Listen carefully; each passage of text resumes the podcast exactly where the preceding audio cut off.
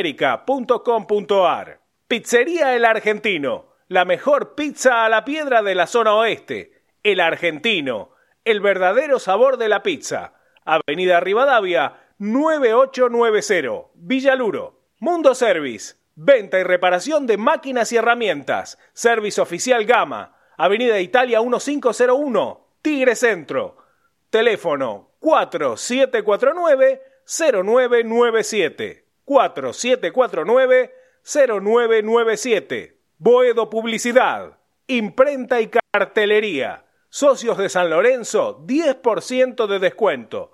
Ferrari 287, El Palomar. Teléfono 4751-5906. Leña y carbón. Todo para tu parrilla eucalipto, quebracho blanco y colorado, espinillo, carbón por 5 y por 10 kilos. Atención a particulares, calefacción y gastronomía. Envíos a todo el país y todos los medios de pago. WhatsApp 115-332-0279. 115-332-0279. Nos encontrás en Instagram como arroba leña carbón. Domingos de 22 a 23.30 horas tu clásico, Boedo en mí, con la conducción de Alberto Espiño y la participación de Javier Brancoli, Juan Pablo Acuña, Hernán Sanz y Walter Sanabria. Boedo en mí, por deltamedios.com.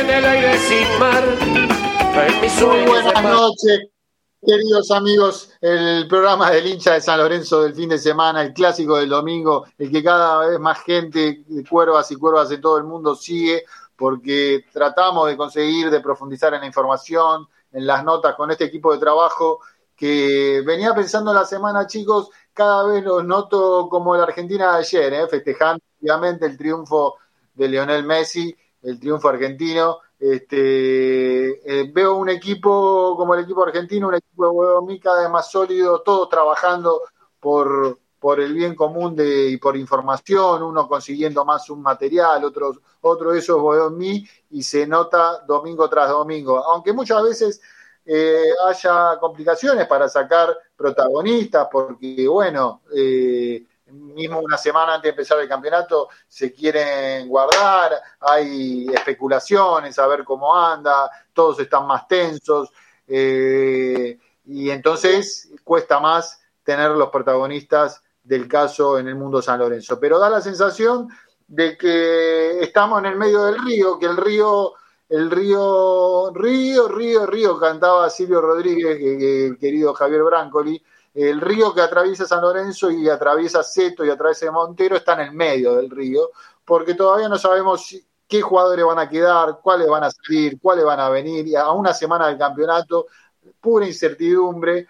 Eh, me imagino, eh, no me quiero estar en los zapatos de Seto y de Montero, ellos sabían la que se venía, pero siempre ver la realidad es como los gobiernos cuando asumen que te dicen, yo no pensé que pasaba esto, yo no pensé que pasaba esto. Bueno, yo creo que Seto y Montero deben estar un poquito así, la verdad, que eh, hay que navegar un río, hay que navegar y hay que manejar un barco que todos saben que tenés complicaciones y te vienen a buscar, te buscan como te buscó Boca eh, casi ningunearte, basurearte para que te bajes lo que te tenga que bajar para que le entregues a Di Santo eh, y al final aparentemente igualmente el, delantero queda en San Lorenzo. Pero hay mucha información porque por un lado te dicen si no traes si no vendes a nadie no podemos incorporar porque no hay un mango, pero Montero quiere sí o sí el marcador central eh, y el arquero suplente que ya estaremos hablando con el equipo de trabajo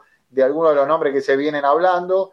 Tendremos una entrevista eh, posiblemente, eh, hablando de, una de las posibles incorporaciones eh, que quiere San Lorenzo, pero hoy el debate, aparte del amistoso de ayer que se ganó, que, que es importante como dato estadístico y como dato futbolístico, un 3 a 0 con dos goles de Di Santo y, Julián Palacios, que no es un dato menor, que ya hablaremos un poquito del rendimiento. El tema es quién se va de San Lorenzo, ¿no? Porque alguien, eh, San Lorenzo está en la vidriera en cuanto a, y saben todos que San Lorenzo necesita vender, por eso minuto tras minuto se aparecen informaciones nuevas. Antes era Di Santo, eh, está la, eh, la, vidriera de Herrera en la selección argentina, que es una joyita que ahí San Lorenzo tiene para como vidriera. Al, Yacaré Herrera, que todavía no hay ninguna oferta. Después están los que quiere vender y largarse y que, Torito Rodríguez sacarse de encima de alguna manera, que vengan a comprar, y esta semana, toda la semana dicen que hay posiblemente alguna noticia. La verdad, no hay noticia todavía, no hay noticia. Y, la que hay noticia posiblemente es una información que surgió en los últimos momentos que ya iremos develando, porque llegaron hace unos, hace unos momentos de la posibilidad de nada más y nada menos que del interés de, un club chico, de, de, Defensa y Justicia, para tener, para completar la ficha de Ubita Fernández. Eso llegó ahora, estamos averiguando por el lado de Acuña, por el lado de Hernán por Rama, que es nuestro querido también operador. Pero está esa información. Buenas noches, Juan Cuña, querido coequiper. ¿Cómo le va, amigo? ¿Cómo estás, Beto? Eh, buenas noches para vos. Un saludo grande a todos los muchachos en la mesa, también a la audiencia del otro lado, a Ramiro Briñoli en la operación técnica de Delta Medios.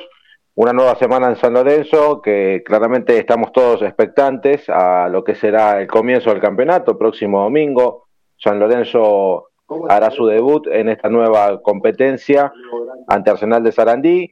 Con, vos bien lo marcaste, Beto, una jornada amistosa que, deja más tranquilo, me dijeron al entrenador, a diferencia de lo que fue el partido ante Newells, con un equipo que empieza a tener las cosas más claras, pero claramente en el medio tendrá eh, este mercado de pases para San Lorenzo que no lo está pasando bien hoy San Lorenzo en el mercado de pases, ¿eh? porque se sabe que no se puede incorporar, se sabe que en cualquier momento se te puede ir un jugador, hay novedades muy frescas sobre un equipo que quiere llevarse a Lubita, vamos a hablar en un ratito nada más, pero eh, creo que ni Seto ni Montero se imaginaban tener esta situación hoy en San Lorenzo, de tener un once armado, que es el que saltaría al próximo campo de juego el día domingo, y que de repente se te puede desmantelar totalmente. ¿eh? Porque no solamente por el mercado de pases, sino por algunos jugadores que no están conformes en, el, plantel y hasta eh, resignarían una, parte de la deuda que tienen para, salir del club. Eh, es una situación compleja la de San Lorenzo. A ver, vamos directamente a, la bomba de, No a la bomba, a lo, sí, a una noticia que, que, está trascendió hace unos minutos, que también de la mano de Rama eh, el operador de Delta Medios, periodista, compañero, amigo, que vino con la posibilidad de que Defensa y Justicia eh, compre la, ficha que queda de, de Ubita Fernández. Y vos averiguaste algo, Juan, yo también estoy averiguando y no me lo descarta para nada, no me lo descarta que esta semana podría haber novedades en San Lorenzo, Juan. Este, a vos por tu lado tampoco te descartaron, de, no te lo descartaron. No me descartaron nada por mi lado, estaba hablando con un colega que, cubre defensa y justicia, claramente no me lo descartaron y hasta eh, me dieron como un visto bueno, como que está hecha la oferta de, defensa y justicia por pedido explícito del técnico BKHS que lo quiere para jugar Copa y en San Lorenzo no dijeron que no, tampoco dijeron que sí, eh, pero hay, hay un comienzo... Perdón, Beto averigüé recién en San Lorenzo y no me lo descartan tampoco. Bueno, ahí está, ahí, ahí tenemos eh, el camino abierto. No, de, defensa te dicen que sí, en San Lorenzo no te lo desmienten, o sea que está encaminado. Así que en las próximas horas, eh, días, podría haber novedades también. Me dicen que esta semana, eh, de altas esferas en San Lorenzo, que en esta semana puede haber novedades por Ubita Fernández. La verdad, que, es un tema para la verdad, este, para, la, para el cuerpo técnico fundamentalmente, para Pablo Montero, se sabe que una, por, por déficit operativo, todos los meses que tenés deuda, que no se logró achicar ese famoso 40%, se logró a lo sumo un 20% del déficit operativo mensual, y que San Lorenzo necesita algo. Lo que pasa es que Ubita era, Hernán, eh, un, puntal dentro de todo, no fundamental, pero importante. Buenas noches, querido Hernán Sanz, uno de los mejores eh, en cuanto a información que tiene de San Lorenzo. Eh, preguntarte del amistoso, algo ya dijo Cuña, pero San Lorenzo es un, como ese ese juego que estaba, el Zumba era, en el, en el Park, ¿cuál era? Yo ya estoy viejo, de San. ¿Cuál era? El Zumba, parecemos el Zumba, Hernán. Bueno, antes que nada, buenas noches, buenas noches Beto, buenas noches a la audiencia, a los compañeros de, panel. Eh, bueno, justamente, ¿no? En el truco se diría que San Lorenzo tendría 29 eh, puntos, ¿no? Y todo tiene que decir que sí. Eh, claramente, ¿no? A todo tiene que decir que sí, truco sí, envido sí, porque bueno, claramente te suman un punto y perdés, ¿no? Como que el rival tuviera 29 puntos.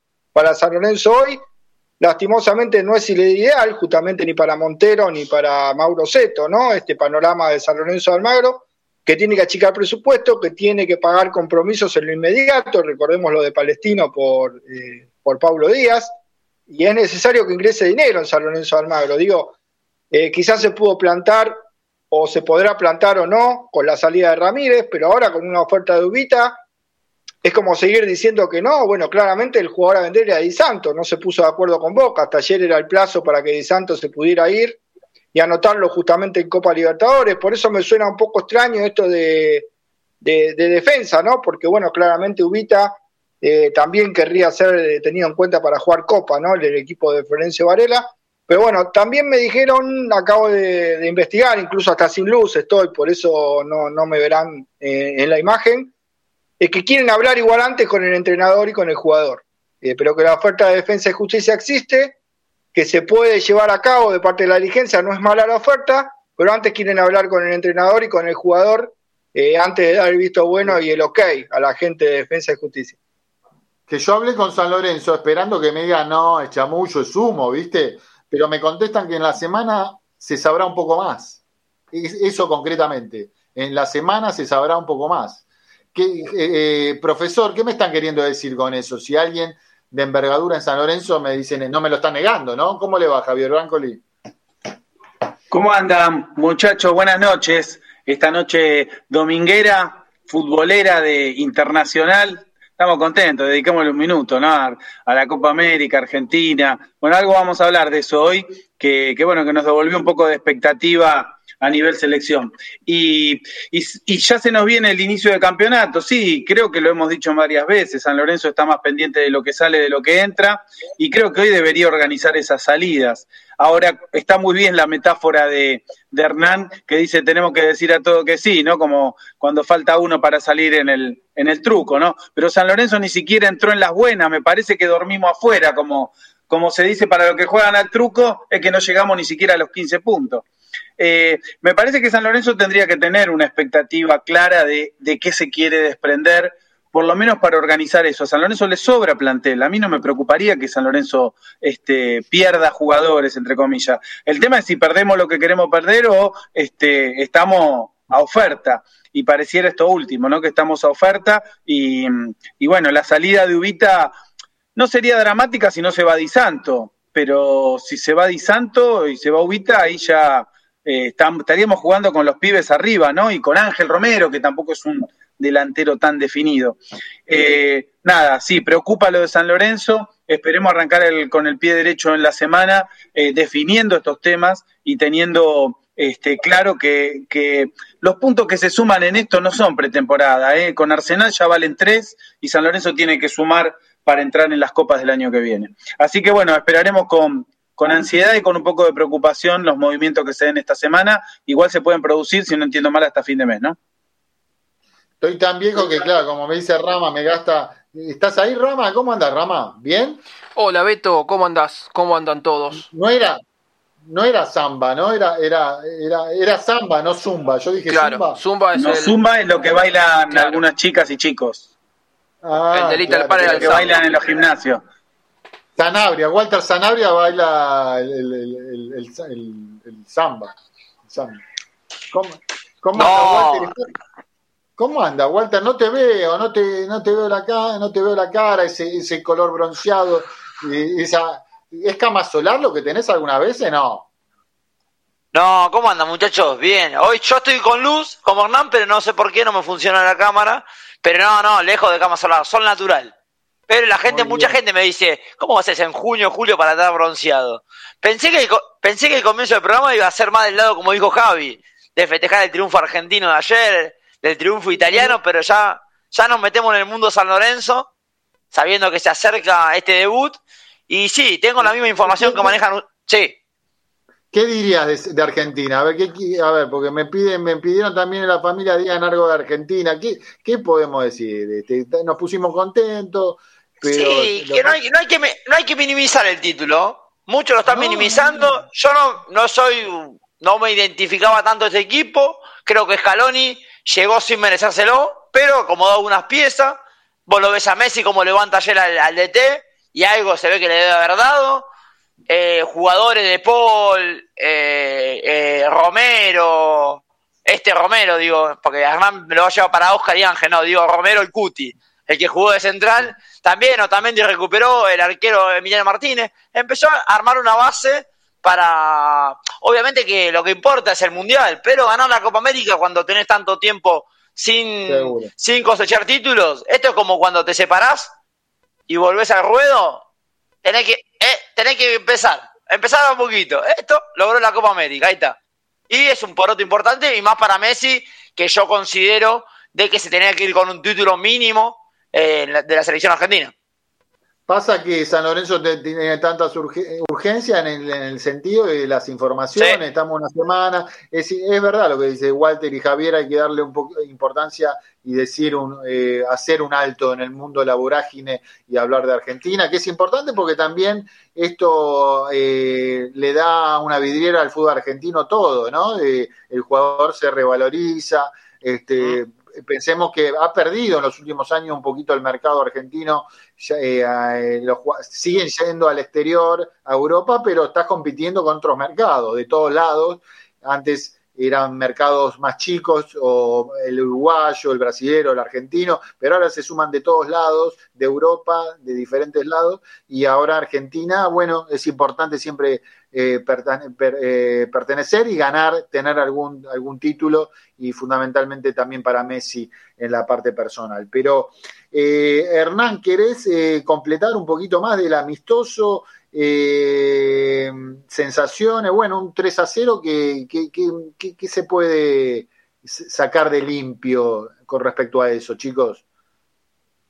Bueno, claramente no se pudo ver el amistoso, todo el mundo lo sabe, ¿no? Que bueno, eh, no más allá de las movidas, ¿no? De las redes, de la gente por ahí pidiendo eh, por qué, ¿no? Una transmisión por lo menos a través de Twitter, algo que la gente pudiera ver algo del equipo no llegó a buen puerto y claramente no pudimos ver el partido, pero uno rescata informaciones, va preguntando, eh, va manejando con algunos protagonistas eh, la chance hipotética de saber medianamente qué pasó, y la mayoría de las personas con que hablé coinciden en que San Lorenzo no le sobró nada, o sea, más allá del 3 a 0, es un resultado que no es que le pegó un baile terrible a, los Civis, sino por el contrario, en los primeros minutos no lo, no la pasó muy bien, hubo una buena tajada de Torrico que hubiera sido el 1 a 0 para el equipo marplatense.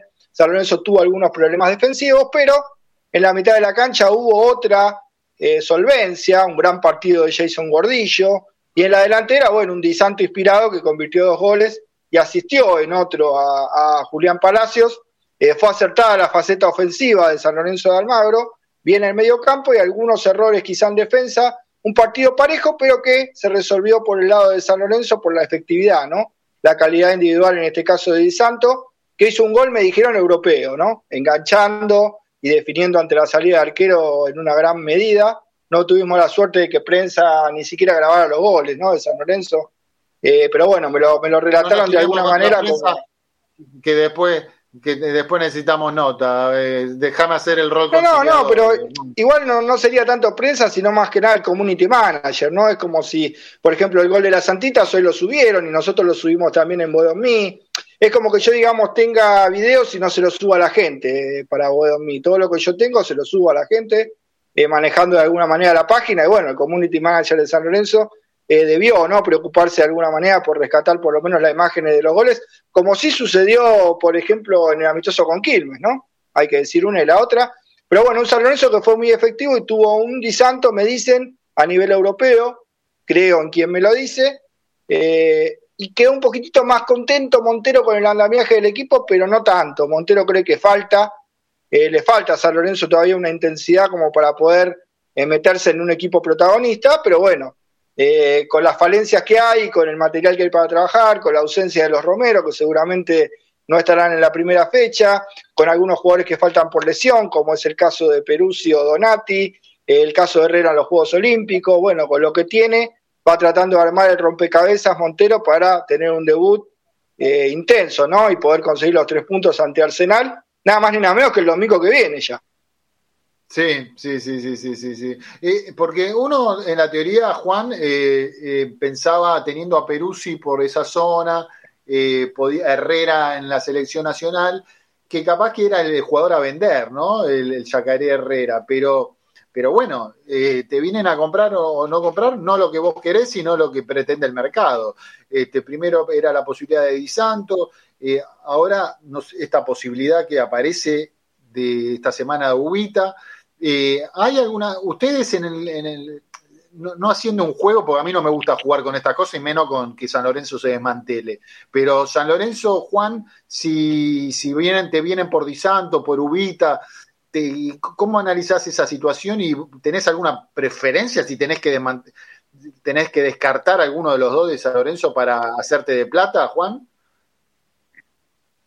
A ver, creo claramente que este mercado a San Lorenzo no lo va a favorecer en, desde ningún punto de vista, más allá de que eh, traiga esa batalla, que es uno de los eh, eh, apellidos perdón, apuntados para, para, reforzar el arco de San Lorenzo, que hoy el dueño del pase de batalla es River, vos sabés que River tiene todos los cañones apuntados a Ramírez, y en esa negociación claramente el que pierde es San Lorenzo, porque pierde a uno de los jugadores más regulares del último semestre del equipo, para que te venga un arquero que va a ser suplente, más allá de eso, ¿no? De que llegue un arquero que eh, la verdad no me desvela, la verdad no me desvela, yo hubiera ido por otro lado, claramente. Eh, si River eh, te lo cede a préstamo, seguramente algo te va a pedir a cambio y van a venir por Juan Ramírez. Y si River te pone encima una, una, suma de dinero, creo que sí. Pero, a ver, eh, Juan y Hernán, le pido, eh, ¿necesariamente va de la mano una cosa con la otra? No creo. Lo de batalla con Ramírez, necesariamente, no van por carriles iguales. No, Y no lo sé, a ver, no lo sé, atamos cabos. Atamos cabos tiene el mismo representante. Si atamos cabos, vamos a, salir por ahí. River está dispuesto a dar la batalla, sin ningún problema. Me dijeron ayer que está dispuesto a darlo.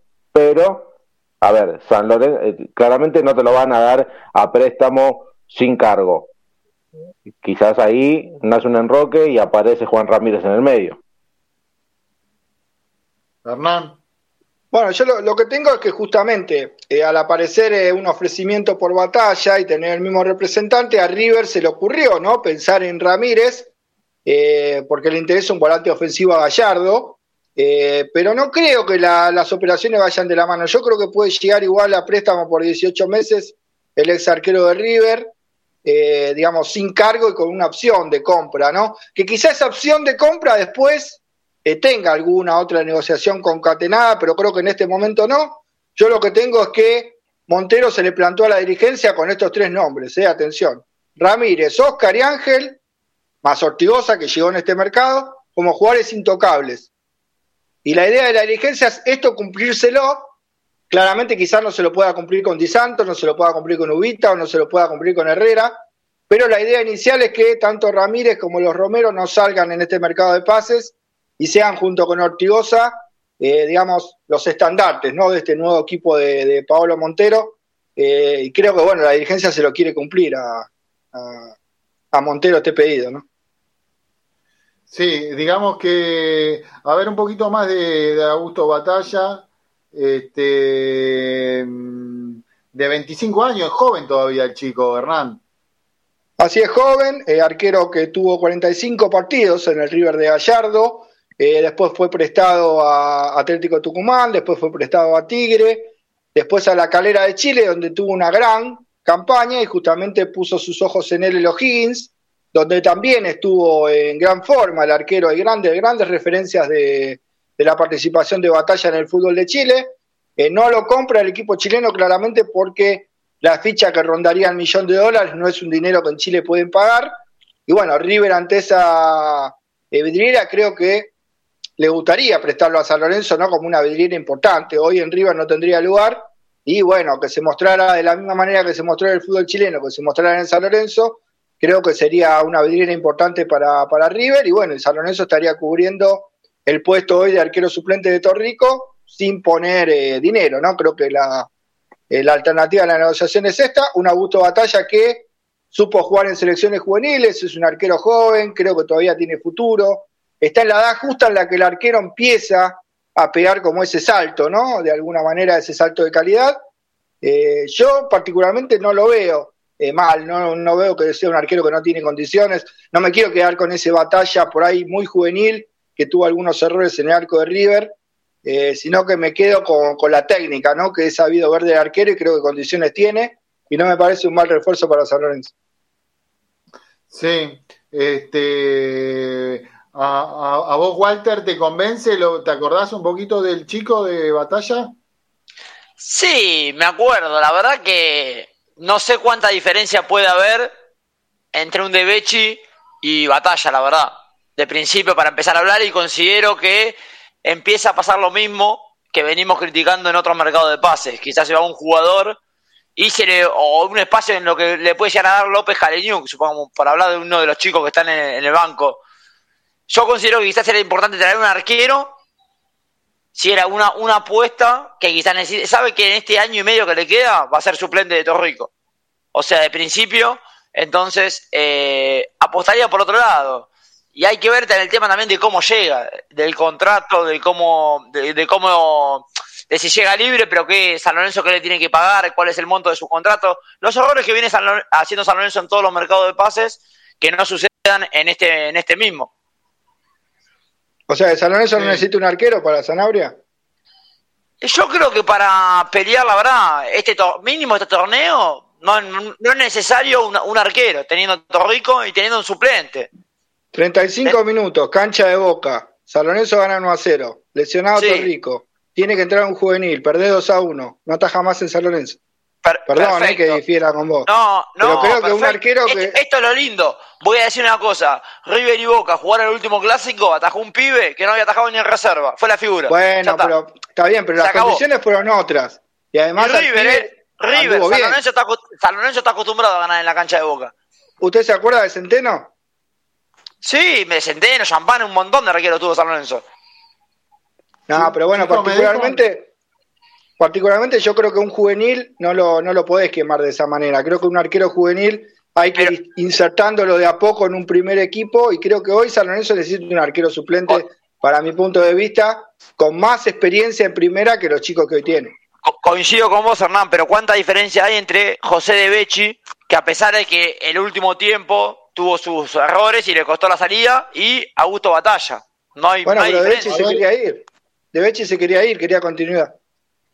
Interesante el debate. Eh, la otra vez que lo sacamos, el colega chileno Carlos González de Diario La Tercera la rompió todo hablando de toda la información en Chile, tema Blandi, tema también que lo habíamos sacado Hernán por la posibilidad del técnico, ¿no? Hernán. Así es, sí, sí, la posibilidad de Gustavo Quintero. Sí, ¿qué, qué, tal, Carlos? Gracias por estar. Alberto te habla, todo a mí. Buenas noches, Diario La Tercera, querido Carlos González, de allí en Chile. ¿Cómo estás, amigo? ¿Qué tal, Alberto? ¿Qué tal, muchachos? Un gusto saludarlos como siempre. Me, alegra mucho eh, esta comunicación. Eh, ahí los muchachos se peleaban si, porque viste, Torrico renovó eh, un emblema en San Lorenzo, pero eh, Ceto y Montero, Paolo Montero, el uruguayo, están buscando necesariamente un, arquero suplente y sonaba eh, la posibilidad cierta de Augusto Batalla, que todavía el, pase pertenece a River, pero que jugó en O'Higgins. Y quería saber, eh, vos que veías también el fútbol y tanto información tenés allí en Chile, ¿qué, qué nivel tuvo ahí? Walter Sanabria decía que no tiene, que es un nivel medio, que como no, no, es superlativo, Eh, ¿qué, viste allí, Carlitos, el paso por O'Higgins del chico de River, Augusto Batalla? Mira, eh, contarte lo primero que Batalla atajó el año pasado en O'Higgins también y el anterior estuvo en La Calera, uno en La Calera y clasificó a copas internacionales. en, bueno, y en sus dos pasos, tanto por La Calera como por O'Higgins, es un arquero bastante sobrio, que, se equivoca poco, eh, no, no, no, es de cometer muchos errores, eh, no es un, efectivamente no es un arquero quizás superlativo, pero es un arquero que cumple bastante bien eh, y, y, lo ha hecho bastante bien en realidad en, su paso con O'Higgins, o sea, tiene, ha tenido buenas actuaciones, tiene un, buen liderazgo también en la cancha, los compañeros lo respetan bastante y, es uno de los buenos arqueros que hay en el fútbol chileno. Y bueno, también escuché que hablaban de, de Becky, que el año pasado también atajó acá en Chile, en, Audax. Y, claro, o sea, si comparamos a Batalla con De Becky, me parece que, que Batalla, está un, un, par de escalones más arriba.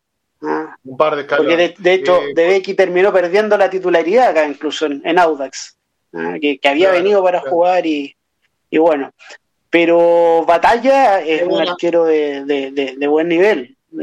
Es buena información la de Carlos, ¿eh? eh, no contrarrestando a Walter, pero, pero bueno, ahí perdió una más, un debate más Walter. Alguna vez se los gana con Hernán, otra vez se los pierde como un buen pugilista. Esta vez la perdió con un pugilista chileno. No, pero hay una cuestión, hay, hay una cuestión, Carlos. Le quiero contar que ya de tiene una experiencia y se crió en el club en San Lorenzo. Y yo, yo, valoro eso. No me estás trayendo a Chilaver en su momento. Me estás trayendo a Batalla. Que por algo no, no, bueno. Sí, sí, sí. De hecho, también es cierto. Por algo River lo, mandó a préstamo, aunque también River eh, ha tenido buenos arqueros también y, no es fácil tampoco jugar en River, más si es para un arquero. Ahora, Batalla acá en Chile eh, efectivamente ha tenido eh, quizás esa, esa regularidad que no tuvo en Argentina. Y por ahí eso también le ha dado ahí, eh, le, ha dado un buen, eh, una buena imagen acá en Chile. es uno de los arqueros respetados, incluso acá Batalla en algún momento sonó para la Católica también, que es el actual tricampeón chileno, pero, pero bueno, ya no, no lo puede fichar la Católica hasta el próximo campeonato, porque acá en Chile también el, a mitad de campeonato es un campeonato largo de, de, de 36 fechas, me parece. Eh, uno, si se juega una cantidad mínima de minutos, un jugador puede pasar a otro equipo, pero Batalla ha sido titular en todos los partidos de Higgins, eh, ha, sido además bien, bien cotizado y bueno, como, como dicen ustedes, ahí está la posibilidad de San Lorenzo. Eh, tiene una cláusula además que le permite volver a River a mitad de año. Entonces yo creo que esa es la cláusula de la que se, está agarrando River para, negociar ahí a batalla con, con, el negocio macro que, está haciendo ahí por el, jugador de San Lorenzo que quiere. Entonces es un es, algo que va a haber que seguir porque, porque claro, efectivamente ahí es un es un nombre que puede ser interesante y más si, si quieren a batalla como suplente de, Torrico, a mí me parece que, es un muy buen nombre. O sea, ¿Hace cuánto se fue a batalla? Eh, ¿Hace cuánto está fuera del país? Recuerdo ese, ese, día en cancha de River que se, eh, se comió un gol Hernán o Juan con, con, Boca, me parece que salió mal, fue, fue ese, el mismo batalla, ¿no? Que a partir de ahí, ahí tendría 20, 21 años el chico. Claro. La era juvenil, Beto, y bueno, ahora justamente está en otra edad, ¿no? Creo que un arquero de 21 años y de 25 no es lo mismo, primero. Y segundo, bueno, eh, uno habla quizás yo un poquito más conocedor del puesto, me ha tocado ocupar el puesto de arquero hace ya muchos años y en el tiempo, pero digo, le veo a Batalla un arquero que se para bien, que tiene buena fuerza de piernas, tiene buenas condiciones técnicas. Eh, te puedes equivocar, claramente te puede salir mal, pero yo condiciones le veo. Beto, me tiró la chapa de arquero Ransom, me parece, ¿eh? recién. Que es arquero. el Chavo Fuchs, es el Chavo Fuchs. Pero, eh, bueno. Bueno, se, irá definiendo esto lo que, lo que ahí te metemos en una cuestión de San Lorenzo, Carlos, eh, más que nada, que me preocuparon los chicos recién anterior que entre en la, espero que no entre en la negociación con necesariamente con Ramírez, Acuña, pero eso estará por verse, Juan. Sí, sí, sí, así es, estará por verse. A ver, es todo fresco, esto eh, saltó el, día viernes ante claramente la posibilidad del nombre de Batalla y que Batalla es jugador de River y por eso se unieron los cabos. Eh, nosotros lo, tiramos al aire como una posibilidad, hay que decirle a la gente que no, la, la, la transacción no viene por ese lado. Quizás el día de mañana, bueno, pasa y, claramente nosotros nos adelantamos, lo vaticinamos un poco antes, pero eh, por ahora no hay nada concreto por ese lado.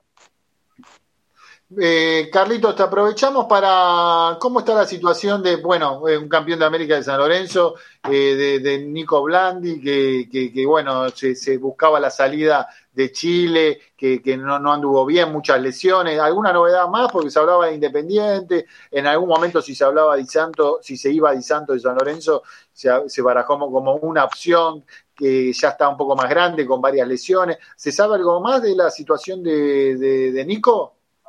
Mira, el, el tema con, con Blandi, bueno, la última vez que hablamos, eh, ustedes me recuerdan bien si, si había tenido este acuerdo con el eh, Fortaleza de Brasil, bueno, perdón, con el Juventud de Brasil, ¿no? No sé si, si porque bueno, con el, me parece que sí, ¿no? Que con el Juventud de Brasil, eh, Blandi había aceptado estaba todo listo, estaban los documentos enviados y se, y se echó para atrás en, en, el último segundo. Y eso dejó recaliente a, a, la dirigencia de Colo Colo, porque habían llegado a un acuerdo con, con, con, el equipo brasileño que ellos le iban a pagar el 60% del sueldo, que son casi 100 mil dólares mensuales, y Colo Colo le pagaba el 40%. Entonces era un alivio importante económicamente que Holanda aceptar esa propuesta. Eh, la situación ahora con, con Blandi es que, eh, bueno, la dirigencia está buscando fórmulas para deshacerse de Blandi, porque con Quinteros no juega más. ¿ah? O sea, ha, pasado lesionado, no ha estado nunca en condiciones y Quinteros no lo quiere. Eh, no siente que no, no, no da, no, no, no, se entrega lo suficiente los entrenamientos, como que no, no, no hay, no, hay caso, no hay una sintonía ahí entre Quinteros y Blandi. Y bueno, el tema con Blandi principalmente es que están buscando fórmulas los dirigentes, ahí alguna propuesta, tratar de llegar a algún acuerdo con, con Blandi para rescindir el contrato de Blandi. Ah, o sea, la primera oferta que llegue por Blandi, Colo Colo la va a tomar. Ah, buscando ahí la, la, manera. Entonces ahí San Lorenzo sí, si quiere entrar ahí por, por Blandi, puede ser, pueden llegar a algún acuerdo con Colo Colo y todo, pero, pero Blandi acá en Chile no, en Chile no va a jugar. Hoy no creo en San Lorenzo, pero, pero bueno. Eh, Carlito, aprovecharte Copa América de por medio. Ayer, bueno, acá te imaginarás en Argentina una algarabía después de tantos años de sequías, eh, con dos Copa América finales que perdimos con justamente con Chile. Este, ¿qué, ¿Qué pudiste analizar? ¿Cómo viste? ¿Viste parejo el torneo? ¿Cómo, cómo, cómo analizás un poquito brevemente para antes de despedirte? Sí, bueno, mira, el, el torneo efectivamente eh, siento que se acortaron algo las distancias, porque te decía, la Copa América se jugaba hace dos años como fue con Brasil, Brasil en esa época la ganó eh, prácticamente caminando más allá de, esa semifinal con Argentina que, fue bien polémica, se acordarán ustedes cómo fue eso, y, bueno, sí siento que Brasil es un equipo que, que también ha involucionado, pero también Argentina con, con Scaloni ha, ido afianzando una idea. Quizás no luce tanto como otras selecciones argentinas, pero es un equipo bastante efectivo, con, con, un orden defensivo muy bueno, con jugadores tremendos. A mí ayer lo que hizo De Paul fue impresionante. O sea, realmente para mí De Paul eh, está entre los mejores ahí mediocampistas del mundo y, ayer lo, eh, el tipo impresionante, o sea, la entrega y todo, no, realmente tremendo. Bueno, el partido que hizo Di María también se sacó toda la mufa ahí y bien. ¿Y la generación chilena, cómo, cómo la evalúan esta etapa chilena? Mira, eh, durante la Copa se decía que eran una, como una especie ya de viejos rockeros ahí preparando ya el, sus últimos conciertos. Y, y bueno, y sí, o sea, toca, toca al fondo enfrentarse a, quizás a las últimas actuaciones. Igual hay jugadores que pueden dar un poquito más, eh, no sé, Arangui, eh, Alex, Eduardo Vargas, pero bueno, Vidal ya, ya está, eh, empieza ya a una edad un poquito mayor, eh, también el despliegue empieza a ser distinto y, lo complejo para Chile es que no tiene, le cuesta mucho llegar a, hacer goles porque se genera opciones, pero cuesta, cuesta mucho anotar, anotó tres goles en toda la copa. Eh, también, bueno, hay que ganar en, el famoso este recambio de, la generación, sigue siendo un equipo corto, con pocas alternativas, pero, pero sí al menos ha vuelto a competir Chile. O sea, un equipo igualmente competitivo, que es complicado, pero, pero lo cierto es que Chile eh, le gana a algunos equipos, pero en el fondo en Argentina no le gana, a Brasil no le gana, a Uruguay no le gana. Entonces, la tiene difícil. O sea, en septiembre ahí se va a jugar mucho la opción en esta fecha triple y ahí, bueno, ahí vamos a ver para qué está. O sea, Chile tiene jugadores con una mentalidad competitiva, que tienen calidad, pero, pero hay que ser realistas también y, no está fácil la situación para Chile. No está fácil. Carlos, te meto una. ¿Cómo te va? Buenas noches. Gracias por atendernos.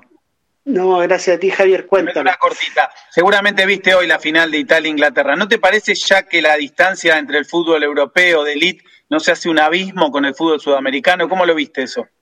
Mira, lamentablemente eh, es así. ¿ah? Hay, muchas cosas. Eh, a ver, o sea, el fútbol europeo, primero a nivel de clubes, por el tema económico, eh, nos, sacan una ventaja enorme también.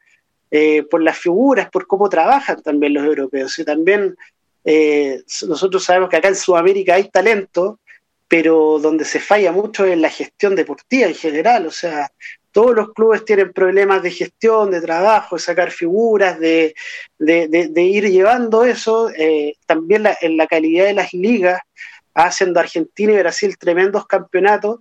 Eh, quizás no, es, no tiene la calidad de, no sé, hace 10 años también hay una involución a nivel local, también hay que pensar en la calidad de dirigentes que, ha tenido el fútbol sudamericano en los últimos años, eh, los escándalos de corrupción, un montón de, factores que, influyen muchísimo. Y bueno, y Europa trabaja, hay, un trabajo serio, o sea, eh, hay, federaciones que también se toman en serio el, trabajo, no, no, no, es un circo. O sea, un ejemplo muy, muy cortito y claro, nosotros ya sabemos que la, Eurocopa va a ser en Alemania eh, eh, el 2024, entre el 14 de julio y el 14 de julio. Díganme ustedes dónde va a ser la próxima Copa América, que no sabemos si va a ser en dos años más, si va a ser en cuatro años más, iba a ser en Ecuador, ahora parece que hay que competir para, para ir a un sorteo para ver dónde va a ser la sede. Entonces, ese tipo de detalles que pueden ser mínimos, eh, ya te marcan un poco cómo se trabaja también. Entonces, eh, me parece que va, un poco por ahí, eh, también la intensidad, bueno, muchas, hay muchas cosas ahí que, el, sentido del espectáculo, hay factores. Clarísimo, clarísimo, Carlos. Seguimos exportando materia prima y comprando fútbol empaquetado, ¿no? Algo así. Carlos, querido. Sí. Eh, agradecerte enormemente estos minutos con Boedomí, como siempre, uno de los mejores periodistas de allí, del diario de la Tercera de Chile. Eh, Carlos González, agradecerte enormemente este, este vínculo con Bodomí. ¿eh?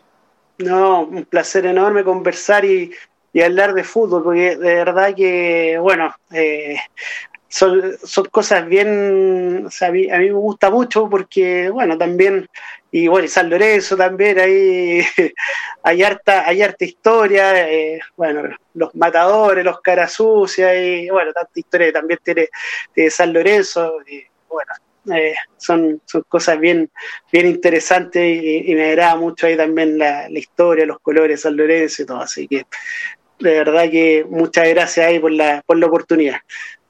Abrazo enorme, Carlos. Otro para ustedes, muchachos. Abrazo. Abrazo, muchas gracias. Bueno, era Carlos González de Diario La Tercera hablando un poquito del tema de Augusto Batalla como posibilidad en San Lorenzo, que hoy lo confirmaron que es el primer, la primera opción. Hay otra opción posible, Juan y Hernán, que me decían en San Lorenzo, eh, de central y de, arquero, aparte de Batalla, pero vayamos al central. Eh, Chicos, se habla de Cristian Zapata, el colombiano de 34 años, eh, que queda libre de, de Italia, Hernán. Sí, así es, Beto, con último pasado en el Bolonia de Italia, eh, supo jugar también en buena forma en el Milan, ¿no? Eh, bueno, marcador central que creo que sí eh, lo tenemos que caracterizar, digamos, dar una, una, opinión acerca de sus características. Es un gran marcador central, es un gran jugador, creo que eso no hay ningún lugar a dudas. Quizá la duda está por la edad, justamente, ¿no? O el presente futbolístico, justamente no venía jugando de la mejor forma en Italia y su idea es retornar justamente al fútbol de Sudamérica, del colombiano Cristian Zapata. A Ceto le gusta, a Montero le gusta, acercaron el ofrecimiento. No está fácil claramente porque no es un jugador que va a venir a cobrar eh, poco dinero, que tendrá que adaptarse económicamente al presupuesto que San Lorenzo quiera. El desafío le interesa al colombiano, la puerta está abierta y las dudas, bueno, creo que de mi parte y del resto de la gente tiene que ver con quizá el presente futbolístico ¿no? del colombiano y el tema de que es derecho, ¿no? Se hablaba de un marcador central zurdo eh, para acompañar a Gatoni o a Donati en la saga, y claramente Cristian Zapata es derecho. Supo hacer dupla en algún momento con, Mario Yepes, eh, allá hace mucho en el tiempo. Así que bueno, una, una, buena alternativa futbolísticamente hablando, ¿no? Por características de lo que es como marcador central, con un presente que, bueno, eh, deja algunas dudas. Qué, confuso está, ¿no? Eh, porque uno no se, no, se atreve a arriesgar si, si estas tratativas llegan a buen puerto, bueno, todo depende de la cuestión económica. Uno daría para pensar que alguien que viene de Italia ajustarse al presupuesto hoy de San Lorenzo, pero está todo abierto, no sé qué pensar, eh, Walter y Acuña. Yo de principio tengo miedo del contrato. Ya de Zapata lo primero que pregunto es el contrato, ¿cuánto va a ganar? Viene de jugar en Europa. A mí me dicen que si se amolda al, presupuesto de San Lorenzo nuevo, eh, eh, se incorporaría. Si no, no, digamos. pero... Perfecto. Hace, hace creo que fue dos meses, más o menos, por decir, un tiempo, cuando asumió Horacio Arreceigor, dijo una conferencia de sinceramiento. Lo nombró acá en el programa nuestro. Todavía no, no la pudimos ver no la pudimos tener en esa conferencia. Quiero saber los números de San Lorenzo de una vez por todas, que sea claro. A eso voy. Tengo ese hubo miedo. conferencia, Juan, pero hubo eh, algunas eh, mini reuniones. ¿Qué fue Acuña con, con la directiva de San Lorenzo? Pero no, no para no irnos tampoco mucho por la tangente, pero eh, Juan. Sí, a ver, hubo reuniones eh, chicas entre algunos periodistas del mundo San Lorenzo para explicar la situación y demás, hablando del balance que se iba a aprobar. Eh, después, yo creo que esa conferencia eh, ya, ya quedó en el tiempo, ahora hay que empezar a preocuparse en lo que viene. Por el tema de Zapata, claramente sí, lo primero que me preocupa es el contrato, porque no va a venir a, a moldarse a la situación de San Lorenzo. Y, y creo que un jugador que ha pasado por el Milan, que de último paso por el Genoa, más allá de que no tuvo eh, buenos números en este último tiempo, pero tiene una experiencia importante en el exterior, eh, fue jugador de selección y no va a venir a cobrar eh, un, un, contrato estándar en San Lorenzo, más allá de que vos aparte tenés que pagarle la ficha, vas a, vas a tener que comprar el contrato, eh, como, como está haciendo hoy con, con Franco Di Santo, que es la llave para que se quede en San Lorenzo, porque si no ya estaría todo cerrado con Boca. Pero eh, bueno, eh, creo que lo principal en este caso con el colombiano va a ser el tema del contrato. A mí me da la sensación, chico, profesor, Walter, Hernán, que en San Lorenzo todo lo que uno pueda conseguir de información es importante lo de batalla me lo dieron como muy posible, pero no podés nada dar por, por cerrado en ningún lado, en ningún club hasta que esté firmado. Pero en San Lorenzo me da la sensación de, de la complicación se agudiza por la complicación económica. Me, me, parece que esto del colombiano también lo veo que se está diciendo que interesa, pero que hay otro nombre tapado pero me cuesta creer que se cierre como a Walter le pasa que se cierre lo del colombiano porque viene de Italia, ¿no? Y porque porque el tema presupuestario me, cuesta me cuesta hoy hoy día creer eh, en las posibilidades de San Lorenzo para cerrar algunas incorporaciones, Hernán. Sí, claramente el, momento económico, digamos, dirigencial, institucional de San Lorenzo no es bueno y cuesta, ¿no? Porque también, a ver, eh, desde San Lorenzo se bajó línea desde el principio, ¿no? Desde la llegada de Resegor, de esto de bajar los presupuestos, de ajustar los números. Entonces hay muchos jugadores que se han ido dejando deuda, como el caso de Salazar, el caso de Braguiri, el caso del mismo Colochini. Hoy se intenta rescindir a Monetti y justamente no se ponen de acuerdo con la cifra, ¿no? De rescisión de, del delantero. Algunos jugadores arreglaron su continuidad bajando el contrato, como es el caso de Ceruti. Entonces hoy también una incorporación que rompa con todo eso puede ser muy perjudicial para el momento institucional de San Lorenzo. O sea, si vos hoy le pones a Zapata lo que no le quisiste poner a otro o lo que le rebajaste a otro, volvés, ¿no? Armar un desaguisado y te vas de una línea eh, que creo que es la que está tratando de manejar San Lorenzo. No sé si lo logrará o no, si lo está haciendo bien o mal, no es un juicio de valor, sino que es algo interpretativo, ¿no? Creo que si se bajó una línea inicial y San Lorenzo por alguna cosa se baja de esa línea, más allá de la necesidad de un marcador central zurdo, más allá de la necesidad de un arquero suplente, eh, digamos, puede seguir trayendo problemas institucionales, una mala decisión, y por eso creo que tarda tanto, ¿no? San Lorenzo, aparte de la falta de dinero, ¿no? Qué desorden ha llegado San Lorenzo en lo, en los deportivos, Javi, chicos, para llegar a este nivel eh, de, tan, tan complicado, ¿no? Tan complicado para, para definir cuestiones básicas. Parece esas familias que necesitan lo, básico y no saben cómo adquirirlo, eh, porque primero tenés que pagar eh, los impuestos, tenés que pagar lo del día corriente. es complicado gestionar así, Javi. Y sí, este, coincido con lo que decía Walter, que es verdad que que Horacio Reseigor se comprometió a dar los números. Ahora le estamos pidiendo explicaciones por algo que no fue en última instancia responsabilidad del actual presidente. Yo creo que hay una crisis política que está detrás de la crisis económica.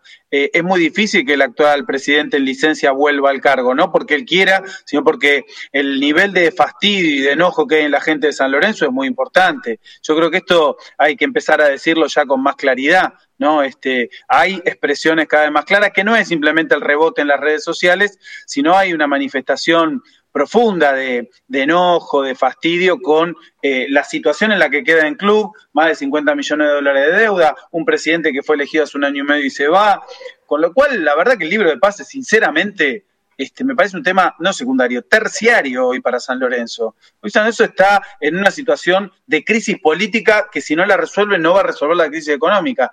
Y creo que este muchacho hay que bancarlo a Horacio Arrecegó porque además hizo cargo en un momento este, adverso del club, eh, pero no tiene mucho más. ¿eh? ¿Viste como esas caídas sin red? Eh, que vos veías en el circo cuando era pibe, si che, te asustás porque digo, si hay una red abajo, pero pareciera que no hay red abajo. Esto es lo que Ojo que a vos no te importa que te peguen porque te la, porque Javi, vos no, no, no, no, sos un tipo sólido, pero guarda, te van a decir a Reseigor forma parte de la gestión del la Tenés razón, eh, tenés razón. yo iba a ir a eso también, Javi, a, dar mi punto de que eh, no es que cayó mi papá que tiene un almacén y lo pusieron de presidente, Estaba, estaba en la dirigencia en términos reales políticos, de poder, de poder. ahí, porque... sí, ahí comparto. Ah, eh, no era eh, el última, la era, no era el último resorte de poder. El resorte de poder estaba en otro lado y ese resorte es el que cerró. No es que se fue un dirigente más, se fue el presidente con todo lo que significa, con la trascendencia mediática y política que tiene, y queda un tipo que de ir a acompañar una gestión se termina haciendo cargo de un, de un moco de este tamaño. O sea, en ese sentido que van. Acuña, ¿tenés miedo que la crisis política se lleve todo puesto, que sea como un, un, eh, un abanico o una, una sudestada que se lleve puesto hasta lo futbolístico? ¿Estás con algún temor o pensás que eh, el timón, Ceto, Montero lo van a lograr o, o, todo es un, temblade, un temblare, eh, tembladera, Juan? ojalá, Beto, ojalá eh, Paolo Montero como técnico, con Mauro Seto en, la dirección técnica, eh, puedan enderezar este rumbo, que sin lugar a dudas, eh, hoy para San Lorenzo es, es complejo, es complejo porque si, si obtenés malos resultados, podemos estar hablando muy próximamente de estar comprometidos nuevamente con los con los promedios, ojalá que no, Eh, pero si nos ponemos a ver y, dejando de lado estos dos eh, nombres, tanto el de Seto como el de Paolo Montero, y yo te diría que claramente se, se puede llevar todo puesto, porque eh, los malos manejos dirigenciales vienen hace años, eh, a quien había quedado como presidente de la institución y, por el cual se había hecho un voto de confianza, te terminó dejando eh, a la deriva con esta deuda importante que tiene hoy San Lorenzo, pero no hay que sacar responsabilidades que la gente que está ahora también estaba, ¿no? Y está hace 20 años en la política del club, así que no, no, es, no es nada nuevo para ellos. No te digo que son cómplices, pero bueno, a ver, eh, están eh, eh, en, su mayoría saben cómo venía la situación de, del club antes de, agarrar el timón. Y le cabe, perdón, Juan, le, cabe lo mismo que a Costa, ¿no? Que a Costa lo han pegado en la semana, el Beto Acosta, porque ha aclarado, ¿no? Que no podía definir un montón de cuestiones y decía, bueno, si vos no tenías injerencia y no podías definir nada, renunciá. Para la dirigencia que estaba detrás de Marcelo Tineri va lo mismo. Si yo tengo que ser títere, soy dirigente y no puedo decidir nada, claramente me voy a mi casa. Pero bueno, opiniones son opiniones. Muchachos, ustedes renuncian tan rápido a los laburos, a los espacios donde están, se van rápido así al, al, toque, se van. Yo la verdad que no creo eso. pero para, pero para la dirigencia no es un laburo, Javi, si es a sí, pero veo también lo que ponen algunos oyentes por ahí en el YouTube. Este, no, hay uno que se embarca en un proyecto y eso a mitad del barco, lo que está pasando hoy en San Lorenzo, a mitad del río se te va el capitán y yo no voy a matar al marinero, básicamente porque no quiero que se hunda el barco.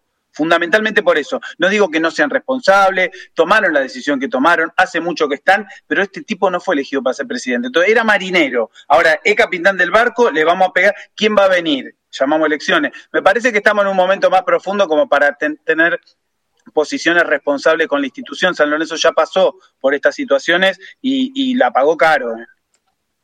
¿Eh? No, no, yo no digo, no digo de no dejarlo actuar, es más, soy el primero que dije cuando Arreceigor habló y reconoció su culpa, reconoció la idea de refundar a San Lorenzo, de tomar ideas nuevas, de darse cuenta de los errores que hubo, y ahí estamos de acuerdo, creo que tiene la chance de una segunda oportunidad y de demostrar ahora eh, que San Lorenzo se puede manejar de manera distinta, pero no podemos eh, dejar de decir que en los errores anteriores tuvo claramente participación el hoy presidente y antes vicepresidente, nada más ni nada menos, que también fue votado, ¿eh? porque se vota una fórmula. Pero bueno, son opiniones. Sí, Javi, vos decías que en YouTube había mensajes, si querés transmitir antes de ir a la tanda, tenemos hoy informe. Eh, tema Peralta Bauer también. Tema Peralta Bauer, eh, un poquito de lo que estuvimos averiguando en la semana. Hernán también habló por, con sus fuentes, yo con las mías. Este, el, San Lorenzo sigue abierto, predispuesto a que Mariano este, firme el contrato con San Lorenzo, como estipuló, con, tomándole eh, algo de la deuda con el representante que se tenía por situaciones anteriores. Pero, pero bueno, lo veo que cada vez que los días pasan, eh, chicos.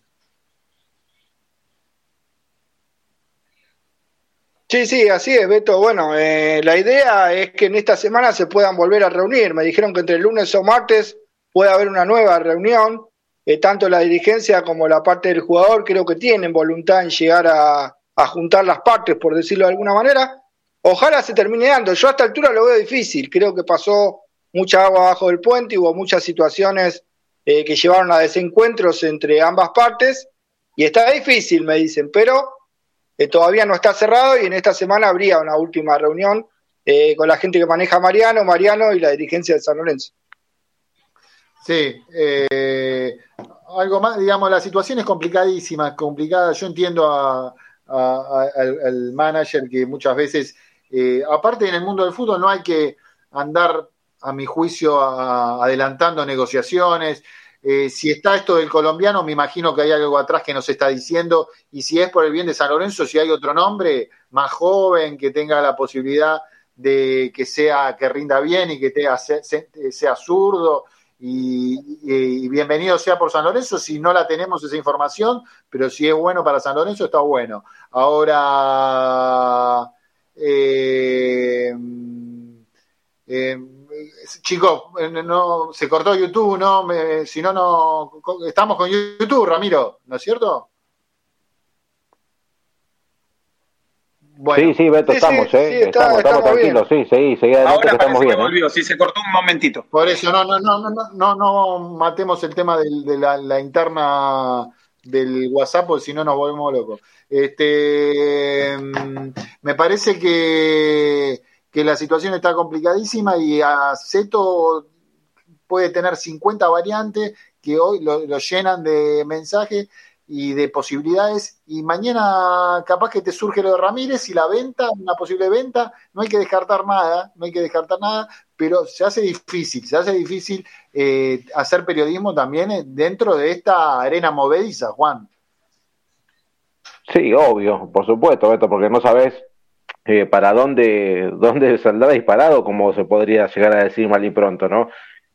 vos no tenés algo en donde, de dónde partir de cero y empezar a manejarte. Claramente está todo inestable en el mundo San Lorenzo. Mercado de pases, economía, dirigencia, porque hasta hace menos de, un mes que iba a ser la, la, aprobación o, la votación de, del, del presupuesto, eh, hasta se había hablado que había varios eh, integrantes de, de, la comisión directiva que tenían pensado renunciar. O sea, marca, marca claramente lo que es hoy San Lorenzo. Es un, vamos viendo, que si sale bien, sale bien, si sale mal, eh, tendremos otra oportunidad, no sé cómo decirle, pero es todo, está todo atado con alambre, me da la, la sensación. Sí, eh, con respecto a lo de a mí, lo de Herrera, pero tampoco me atrevo a decir nada, porque me preguntaba ahí Rama del tema Palmeira, eh, a mí me llega noche que no hay ninguna oferta concreta, de hecho, a Torito si hubiera habido, lo están eh, ofreciendo por todos lados, lo están intentando y no, no aparece ninguna, la salida concreta no está todo el día te le dicen que, posiblemente esta semana, la semana que viene, pero en concreto no está. Lo de Melano, posiblemente estos días, estaba lo de estudiantes, eh, pero la verdad, Hernán, no sé si vos tenés esa cuestión, todavía no se cerró del todo. Bueno, lo de Melano resta decidir de qué forma se va, ¿no? Eh, yo expliqué la situación de, Melano, bueno, la explicó también cuando entrevistamos al asambleísta de, de, San Lorenzo, que bueno, generó tanta repercusión, ¿no? San Lorenzo Almagro toma el contrato de Melano. Ese contrato de Melano era por tres años y se va comprando la ficha del jugador, algo parecido a lo de Di Santo. Entonces, si San Lorenzo lo presta, tiene que seguir pagando la parte del contrato en la que se compra la ficha. ¿Está bien? Eh, y San Lorenzo no lo puede vender. Si lo presta 18 meses, como se dijo, con una opción eh, de que vuelva en 18 meses a San Lorenzo o que lo pueda comprar estudiantes. Pero para eso San Lorenzo tiene que seguir comprando la ficha. Y otra opción que está es la de rescindir, directamente rescindir, y bueno, y pagarle a, Melano de alguna manera eh, lo que se le debe y resignar lo que se pagó hasta acá eh, por una parte del pase, que creo que es casi nada, ¿no? Así que están tratando de determinar de qué manera sale, pero Melano quiere ir a Estudiantes de La Plata, quiere una revancha en Estudiantes de La Plata, cree que va a ser más tenido en cuenta y hay una posibilidad de que se termine cerrando. Eh, Arnaldo González pasaría de Estudiantes a Lanús y eso le daría lugar eh, delantero hoy de San Lorenzo de Almagro, de volver al equipo de Cieliski, a Estudiantes de La Plata. Falta residir todavía cómo va a rescindir el contrato, si se va a préstamo y San Lorenzo sigue pagando una parte o termina eh, rescindiendo el vínculo y bueno, y hay que pagarle eh, claramente un resarcimiento. Seguro. bueno, habrá que estos seis meses que quedan en seguir reestructurando, seguir ordenando el quilombo que nos dejaron y que San Lorenzo empiece a, ordenarse definitivamente eh, en lo futbolístico, primero en lo económico y en lo político, eh, que es un, como decía, una crisis política, como decía Javier Brancoli. Eh, un poquito de los oyentes, hay mensajes, Javi, Juan, quiero escuchar a ver lo que opinan, aún contradiciéndonos o cuestionándonos, por favor. Como siempre, por supuesto. Hay un montón de mensajes en YouTube, muchos preguntando por el libro de pases, la salida de Ramírez por batalla, lo que pasa con los hermanos Pelarta Bauer. Ahí Hernán estuvo respondiendo. Mucha participación y polémica respecto a este tema de, la responsabilidad política en la crisis de San Lorenzo. Eh, algunos que, piden este, que se concreten algunos de los pases, preguntan por Zapata, por Tomás Gutiérrez, el pibe de River. Eh, bueno, menciono algunos de los que están participando, Claudio, Alejo Pedrini, eh, em, eh, está también Guillermo González, Brian, Emanuel Otero, eh, bueno, em, Ángel Robaldo, que siempre nos escucha, Guillermo González, Miguel Sanabria, em, bueno, muchos oyentes, ya algunos, Juan Rodríguez, Héctor Murano, que, que, participan todos los domingos de este clásico este, de San Lorenzo en el cierre de los fines de semana. Acuña, ¿querés agregar algo? Bueno, acá también en Twitter mucha gente prendida, Cuervo 425, hablando del tema de, de Ubita, de, de, del Palmeiras que viene por, por Herrera, Franco que pregunta si se va a Herrera, claramente eso ya lo hemos hablado. Eh, Walter Callaro dice, hace 16 años, perdón, hace años que no ganamos en la cancha de Boca, 16 clásicos, ganamos solo dos, acá hablando del tema que se había armado el debate por el arqueito suplente. Eh, José Ruz dice de Becky es horrible, bueno, cada cual tiene su punto de vista, ¿no? Que me perdonen la opinión, eh, claramente eh, asimilando lo que, a lo que dijo el, colega chileno cuando hizo su, su pase por, por Chile, ¿no? Claramente. Mucha gente prendida, Juan Luzuriaga, Víctor Vázquez, así que gran, gran abrazo a todos. Yo de Seto, de Seto, perdón, de Herrera, de Herrera no tengo nada, eh, como que del, tema Palmeira. Eh, sé que San Lorenzo es una de las prioridades, teniendo a Peruzzi ahí para desprenderse y no desprenderse de Di Santo o de, Ubita. Pero si ustedes tienen otra información diferente, digan, yo tengo que no, no hay nada concreto ni de Palmeira, ni si no ya se hubiera ido, chicos, pero eh, ni negociación hay. No sé si ustedes tienen algo diferente. ¿Se le abre, ¿se le abre de esa manera un lugar a Buffarini, Beto? ¿Cómo? Opa. ¿Se le abre de esa manera un lugar a Buffarini? Pregunto nada más. Si no se, si, se vendería, si se vendería Herrera, bueno, igual Herrera no va a ser tenido casi en cuenta en el semestre porque va a los Juegos Olímpicos. Entre Herrera y la posible no, no renovación de Agustín Peralta Bauer, podría haber un callejón en el lateral derecho. Y pero tenés a Perú. Sí, igual tenemos a Perú y que le pagamos poco en el contrato. Eso me quedo tranquilo. Que estamos haciendo bien. Pregunto. No sé, yo pregunto nada más. Un tema de Ramírez. Es raro que Juan Ramírez esté anotado en la lista de Gallardo y lo hayan pedido Boca también. Va, pregunto a Beto y a, Hernán, que siempre me han dicho, me han criticado por mis elogios a Juan Ramírez. oh, ya empieza. no, pregunto, pregunto pero no te enojes, Hernán, está, está no, no, no. no, este, está bien, está bien. A mí, ojalá. A mí me parece un excelente jugador, Beto, pero creo que siempre coincidimos con vos que no es determinante, por lo menos para mí. Me parece un gran jugador. No, tiene más prensa, tiene más prensa hacia afuera. Que, eh, me parece que es un jugador que se lo puede, eh, me podrán contradecir y está todo bien, que no es un jugador fundamental, este, ni mucho menos.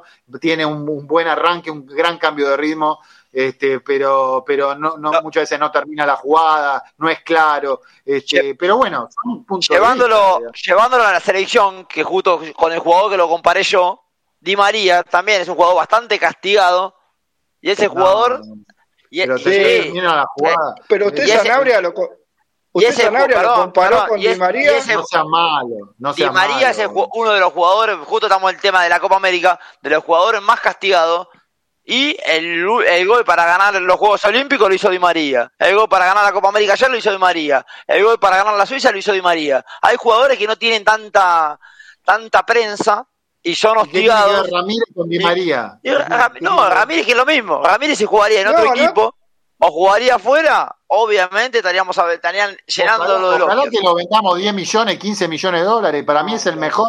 Hay que, hay que revalorizarlo porque San necesita y, y hay que que decir que es buen jugador y es buen jugador. Pero bueno. Eh, no, pero a mí me parece que Sanabria eh, a la noche, cuando termina de cenar, alguna copita de licor, algo, porque claramente comparar a Ramírez con Di María, creo que Di María es un jugador de elite a nivel internacional, y bueno, yo claramente no coincido para nada con los que lo han criticado a Di María, es un jugador determinante, es más, ayer en la final, si uno esperaba un gol, era de Messi y María Agüero, creo yo. Más allá del gran partido de Paul, creo que los jugadores clave los jugadores de elite son los que terminan dándote ese salto de calidad eh, para poder ganar cosas importantes, ¿no? Y lo hizo justamente Di María. Eh, bueno, chicos, son 11, 17. Igual te iba a chicanear a vos un poquito también para que los lo Romero, para, para jugar un poquito del lado también de, de, Walter, pero que vos también tuviste comparaciones de los Romero con, grandes estrellas del fútbol internacional, pero que son grandes jugadores, eso es indudable. Y hoy el, jugador de San Luis es el mejor. Porque no, no, no, perdón. Igual es raro, algo pasa con, con, más con Oscar, porque acá mataron a todos los técnicos, no lo ponían, y Berillo también no lo ponen, no lo puso en la selección de Paraguay. Así que algo extraño debe pasar, no, no sé qué. Perdón, perdón. después, de la pausa vamos a hablar de, Después vamos a hablar del tema de los Romeros, si juegan o no. Javier. Sí. La primera fecha o no, si juegan. Sí, no, no, digo que después vamos a hablar de los Romeros si juegan. Se me va, perdón, la, el audio. Nos, estamos metiendo. Eh, vamos un poquito a, la, a, una pequeña tanda, Rama. Nos metemos con el informe y si nos deja Rama los últimos cinco minutos con el tema de los Romeros, este, si qué pasa en esa situación, si hay una oferta por Oscar concreta, eh, pero vamos a la tanda y el informe del profesor Javier Brancoli, dale.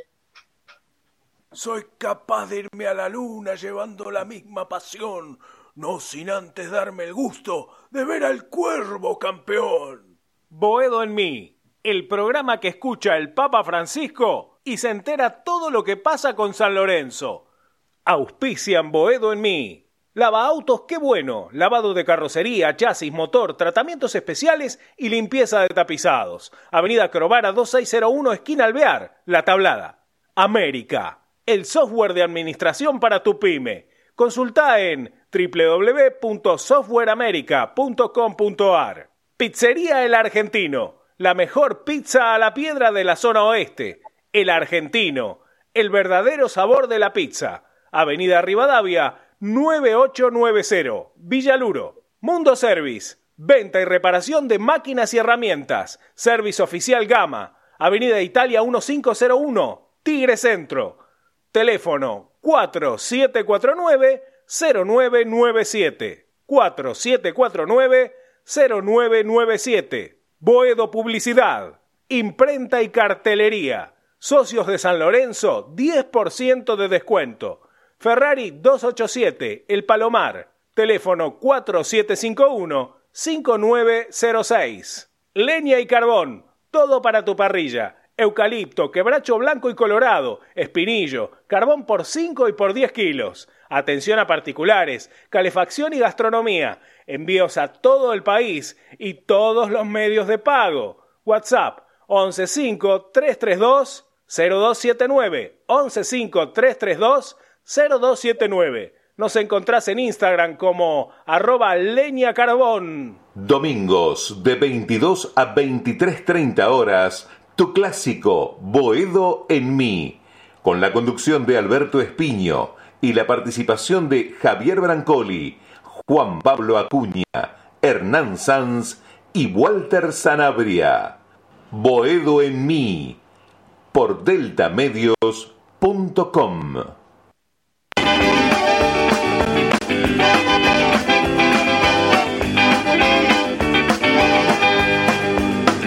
Boedo en ti, boedo en mí, en el aire sin mar, en mis sueños de paz. Seguimos en mí, esperando el 29 de julio, eh, con la segunda lectura que eh, se tiene que dar para que sea definitivamente Tierra Santa con estadio, con proyecto de estadio y con en un par de años que podamos ir con nuestras familias a Avenida La Plata a ver a San Lorenzo, eh, sería la, mejor información de los últimos años en el mundo San Lorenzo. Vamos, quédese bien el informe Copa América y San Lorenzo con el profesor Javier Brancoli y después hay información sobre el tema de los Romero eh, también la posible formación para el domingo. Vamos con el informe, profe, Copa América y San Lorenzo, ¿es hoy? Y sí, es el mismo deporte, ¿no? Aunque a veces cuando uno pasa de ver a este fútbol de elite, ¿no? Y tiene que el domingo que viene ver el fútbol local le cuesta un poco, ¿no? Duele los ojos a veces, pero además de que es el mismo deporte, une a San Lorenzo una historia mucho más rica de lo que creemos, sobre todo porque mucha quedó en el pasado con la selección argentina, ¿no? Una, una gran relación eh, de jugadores, de lugares, de historias, y alguna vez lo hemos hecho con los mundiales, y bueno, ¿cómo no hacerlo con la Copa América que nos ha alegrado este fin de semana? Tendríamos que decir que es el campeonato más viejo del mundo, la Copa América. Se empezó a jugar en 1916, un año, no sé si recuerdan, porque todos estos informes nos llevan siempre al mismo lugar, que es Avenida La Plata al 1700. El año que se empezaba a inaugurar, eh, que se inauguraba el viejo gasómetro de Avenida La Plata, ese año se jugó la primera Copa América que ganó, eh, que ganó Uruguay, igual que al año siguiente, ¿no? Un grande de América, Uruguay, ese país chiquitito que se transformó en un rival del otro lado del río, ¿no? Rival de, envergadura, ya lo vamos a escuchar en algún testimonio. Bueno, San Lorenzo ya proveyó, fue campeón por primera vez en 1921 y participó también en el campeonato de 1927, ya dando importantísimos jugadores a la selección argentina que ganó el título del 27, con Carricaberri, con Luis Monti, con Fosa, ¿sí? Campeones que además se fajaban en esos partidos, ¿no? Partidos bravos, partidos chivos, partidos bien sudamericanos, y, desde ahí arranca la historia de San Lorenzo con, con este pedacito de la patria que es el fútbol, y así arrancamos el informe, nada menos que con la voz de Carlos Gardel, con el tango Argentina, Argentina, hoy que ganamos, vamos a Argentina. Vamos con el audio 1, Ramiro. Patria, tierra dorada, patria con gran amor, patria, daría la vida por tu firmeza y por tu honor, patria de mis amores, patria de mi ilusión, patria humildemente, hoy te ofrezco mi corazón.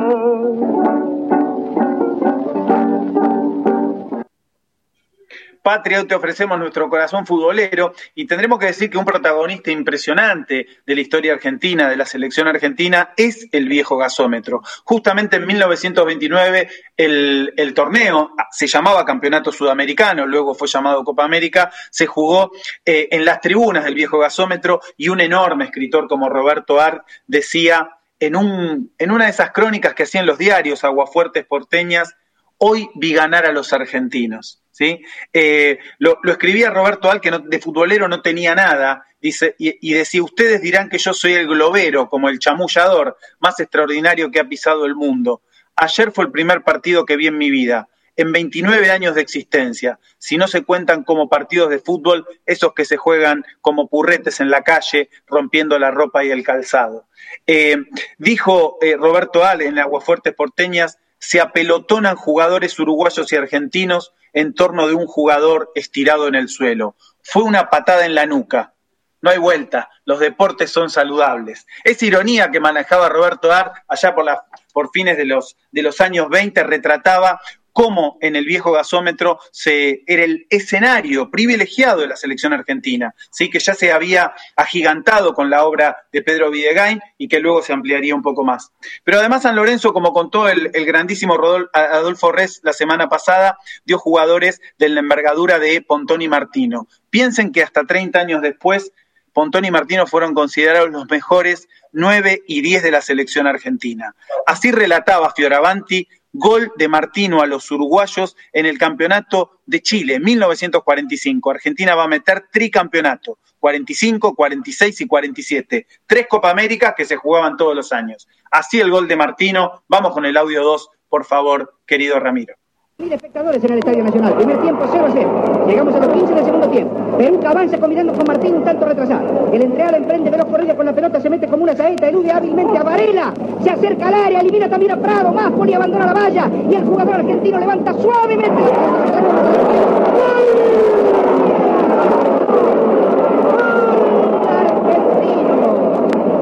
formidable conquista. Desde un ángulo inverosímil, tras su notable corrida personal, Martino tiró de cuchara sobre el guardián oriental, marcando un gol para la historia. Si escuchan bien el relato de Fioravanti, el gol de Martino es muy parecido al de Di María de ayer. Sale el arquero y por arriba, en un ángulo imposible, la tira por arriba de la cabeza. Martino y Pontoni fueron emblemas de las selecciones de esos años que disputaron y ganaron Copas América. Pero sin duda la rivalidad grande con Brasil se empezó a dar en 1937 y también en el viejo gasómetro. San Lorenzo eh, dio el estadio eh, como marco para que se jugaran los primeros partidos nocturnos. Un año antes se había inaugurado la iluminación. Y miren lo insólito de cómo sería el fútbol en otra época en 1937, eh, Argentina le gana a Brasil 1 a 0 con gol de García, un sábado 30 de enero, calor, a las 48 y alcanza Brasil porque eran todos contra todos, ¿no? La Copa América siempre fue irregular, con algunos equipos, con formatos, como decía el colega chileno, no sabemos cuándo se va a jugar, cada cuatro años, cada dos. Bueno, se jugó el sábado y Argentina alcanza en puntaje a Brasil. Juegan el desempate cuándo? El lunes, 48 horas después. Ganó 2 a 0 Argentina con, gol con goles de Vicente de la Mata y el partido fue accidentado, interrumpido, violento. Se llegó a la largue y Argentina va a ganar pasando la medianoche del lunes primero de febrero que volvió a, volvió a ganar una Copa América, pero empezó a construir la rivalidad con, con Brasil, con, con, ese Brasil que se iba transformando en potencia. Así lo ganó, ¿no? Como, como se dice en los tangos de aquella época, de puro guapo, de Laurens y Casas, tango de los años 40, de los guapos como en Boedo, audio 3, tango de puro guapo. Vamos con el audio 3, Ramiro. Para conseguir tu cariño. Quiero jugarme la vida al naipe que me ha gustado. No es la primera partida en que mi resto he jugado. Y si al final copo y gano, Taura soy en la postura hay un facón brava mano, coraje y bravura para hacerme valer. Y otro que era guapo y que jugó en la selección argentina Copas Américas fue el máximo goleador de nuestra historia, ese petizo cabrón que se llama José Francisco Sanfilippo.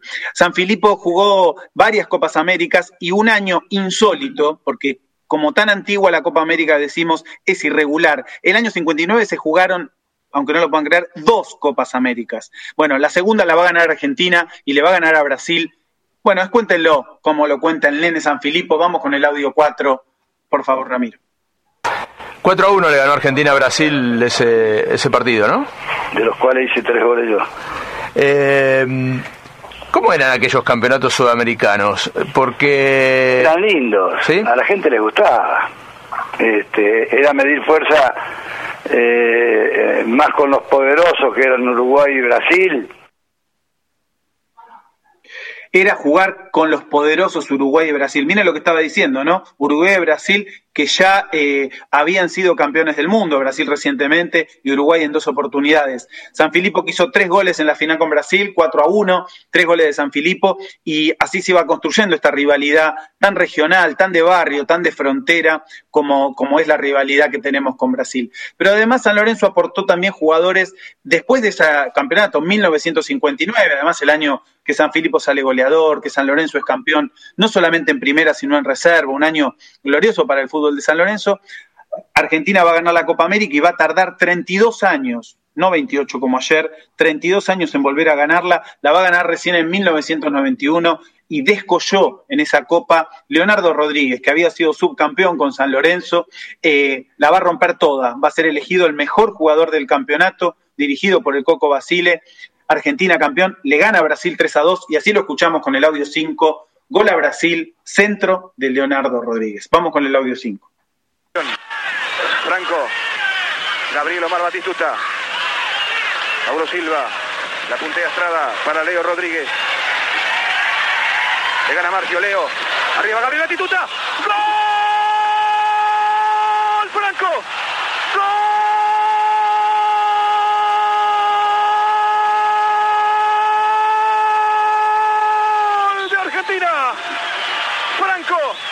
Argentina 2, Brasil 1 a los 39 minutos de la primera parte.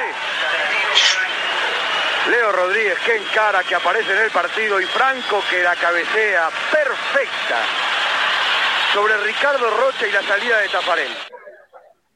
Mejor, mejor jugador de la Copa América 91 en Chile, la rompió toda Leonardo Rodríguez, dos años después también con el Coco Basile y con el Beto Acosta en cancha, con Pipo Gorosito en cancha, con eh, también con un Batistuta intratable, ya llegando por los penales, un campeonato menos lucido, pero vuelve a ganar la Copa que volvimos a celebrar justamente en el día de ayer. San Lorenzo y su historia con, con la Copa América, con la selección argentina, con los colores celeste y blanco, el gasómetro, los jugadores, el tango, la historia, y también, ¿por qué no?, la música, que siempre le puso la escuela de tablones y ese cantito que sonó hace unos años en Brasil, ayer volvió a sonar en un vestuario donde también estaba Angelito Correa ahí cantándolo y así terminamos el informe preguntándonos una vez más, una vez más, Brasil, decinos qué se siente. Vamos con el audio 6 y con esto terminamos el informe.